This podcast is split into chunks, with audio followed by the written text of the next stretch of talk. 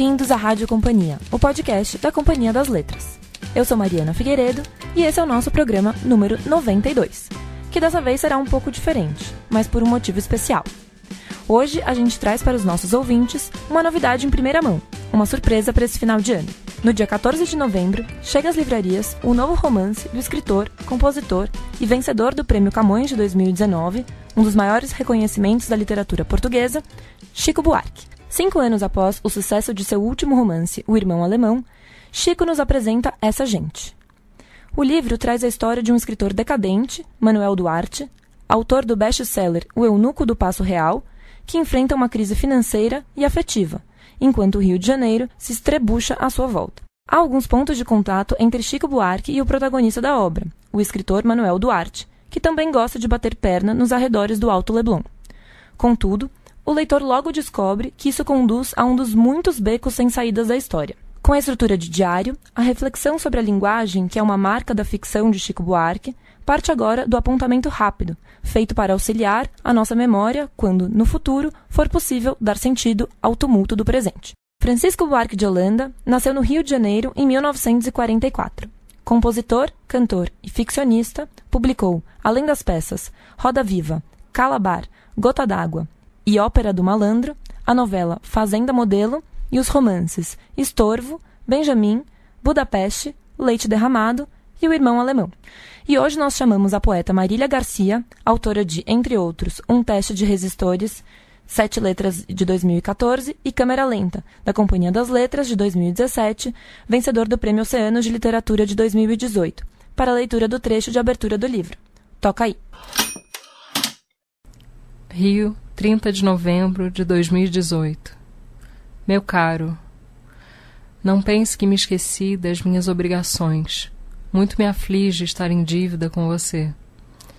Fiquei de lhe entregar os originais até o fim de 2015, e lá se vão três anos. Como deve ser do seu conhecimento, passei ultimamente por diversas atribulações: separação, mudança, seguro fiança para o novo apartamento, despesas com advogados, prostatite aguda, o diabo. Não bastassem os perrengues pessoais, ficou difícil me dedicar a devaneios literários sem ser afetado pelos acontecimentos recentes no nosso país. Já gastei o advance que você generosamente me concedeu, e ainda me falta paz de espírito para alinhavar os escritos em que tenho trabalhado sem trégua. Sei que é impróprio incomodá-lo no momento em que a crise econômica parece não ter arrefecido conforme se esperava. Estou ciente das severas condições do mercado editorial, mas se o amigo puder me adiantar mais uma parcela dos meus royalties, tratarei de me isolar por uns meses nas montanhas, a fim de o regalar com um romance que haverá de lhe dar grandes alegrias. Um forte abraço. 7 de dezembro de 2018. Quando me separei, deixei a beira-mar e voltei a morar num topo de ladeira, quase no mesmo endereço que dividi anos atrás com a minha primeira mulher. Ela ainda mora naquele prédio de pastilhas, quatro abaixo do meu, e já deve ter me visto passar sob a sua janela. Talvez pense que ensaio uma reconciliação embora esteja cansada de saber que sou adepto de caminhadas peripatéticas, sobretudo nos dias em que sento para escrever e me sinto amarrado, com a vista saturada de letras. Desço a rua sempre que as letras endurecem no papel, comprimidas entre si, como as pequenas pedras em preto e branco do calçamento que piso. Pouco a pouco meus olhos se deixam levar por um automóvel, uma saia, uma folha, uma lagartixa, umas crianças de escola, passarinhos.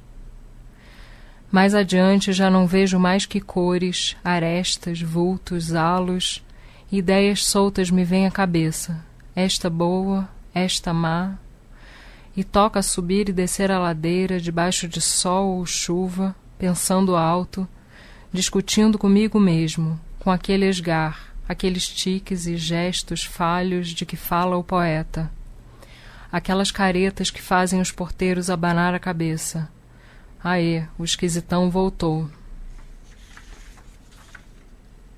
13 de dezembro de 2016. Para começar do começo, o neguinho jura que se lembra da mãe cantando um ponto assim que ele veio ao mundo. Antes de poder enxergá-la, já a ouvia, pois a audição, como o olfato, é anterior à visão. Na verdade, com os sentidos ainda imprecisos, recém-nascido ele confundia a voz da mãe com o cheiro do leite. Mais tarde ela largou a macumba e passou a cantar na igreja, época em que foi ser cozinheira na casa do maestro italiano e o levava junto. A mulher do maestro, uma galega muito católica, se afeiçoou ao garoto mas ralhava com a mãe quando ela cantava seus hinos distraída na cozinha.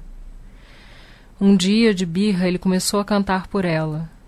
Logo despertou o interesse do maestro, que o iniciou na ópera, nas partituras, no solfejo, até ele alcançar o sublime nas áreas de Mozart. Aquela voz angelical. 15 de dezembro de 2016 a mãe mudou de emprego e proibiu o neguinho de ver o maestro. Para prendê-lo em casa, meteu-lhe medo dos porcos. Contava histórias escabrosas que ouvira do pastor. Ele cresceu acreditando que aqueles porcos enormes que andavam à solta por ali comiam os bagos dos meninos no Morro do Vidigal. Quando um dia acordou na casa do pastor com os curativos no lugar do saco, não teve dúvida, foi o porco. Adulto virou obeso como um porco, mas conserva aquela voz angelical.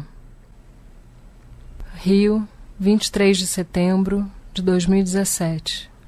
Estimado Sr. Baltazar, foi com extrema satisfação que recebi do seu publisher a notícia de que a sua equipe está interessada em ler a tradução antes do lançamento do seu livro em língua portuguesa.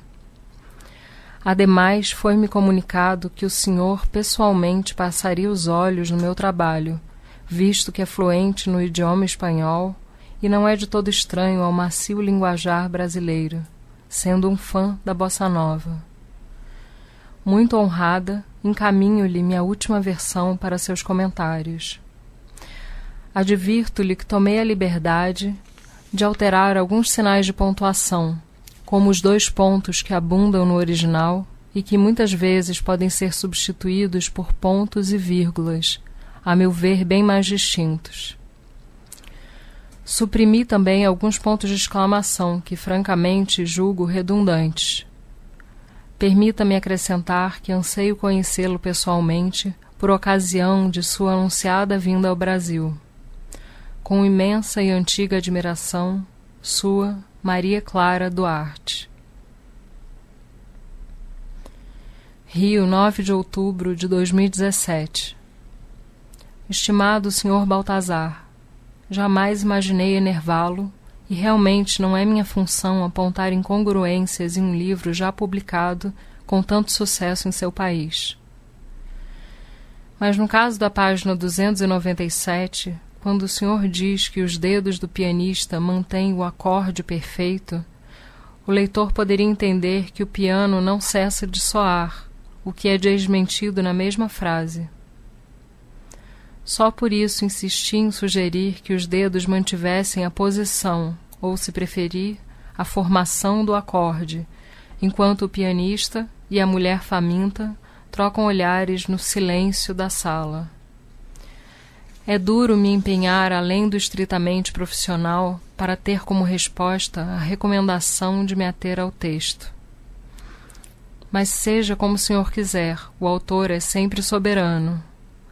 Ganharei mais tempo para minha árdua vida familiar e não o incomodarei com novas cartas, que na verdade talvez nem lhe cheguem às mãos, pois suspeito estar a me corresponder com a sua secretária.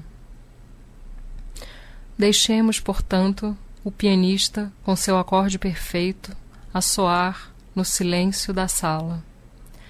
Já nem discuto esse seu faminta, embora me pareça infinitamente mais adequado um voluptuosa para aquela mulher praticamente deitada no tampo do piano.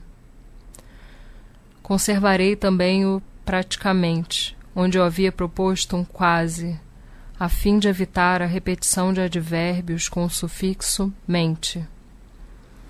Aqui é uma questão de elegância e não do furor semântico que o senhor ou a secretária cubana me atribuem. Atenciosamente, Maria Clara Duarte. Rio, 27 de outubro de 2017. Senhor, esta é a última impertinent letter que lhe dirijo.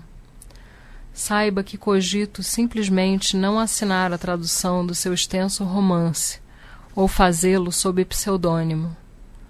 Só não tomei a decisão definitiva por receio de que o meu editor me reduza os honorários ao valor de piso da casa, o que deve perfazer cerca de 10 dólares por lauda, ou seja, uns 80 dólares por dia, o que seria justo para o serviço de uma datilógrafa diligente.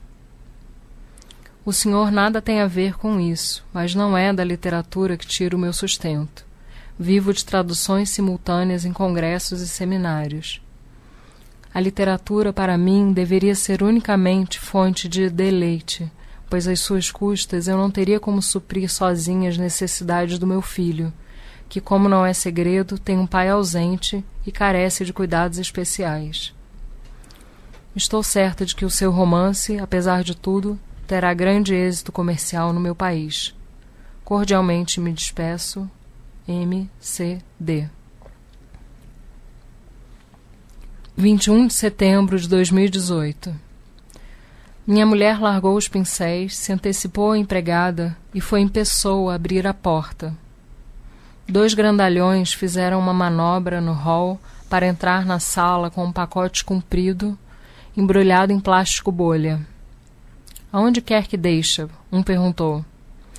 Aqui na janela, ó, de pé, de frente para o mar, ela disse, e começou a tatear o embrulho, provavelmente para se certificar onde era a frente do objeto, que só podia ser uma escultura.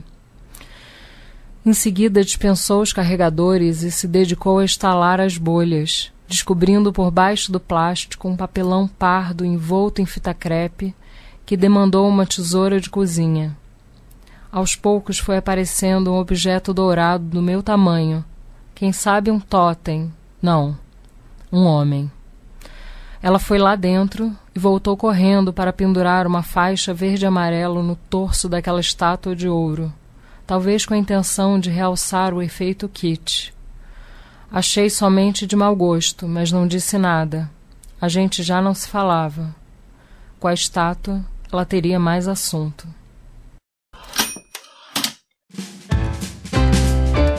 E por hoje é só. Fique ligado. Essa gente já está em pré-venda nas principais livrarias do país. Acompanhe nas nossas redes para saber mais novidades sobre o novo romance de Chico Buarque. Até semana que vem.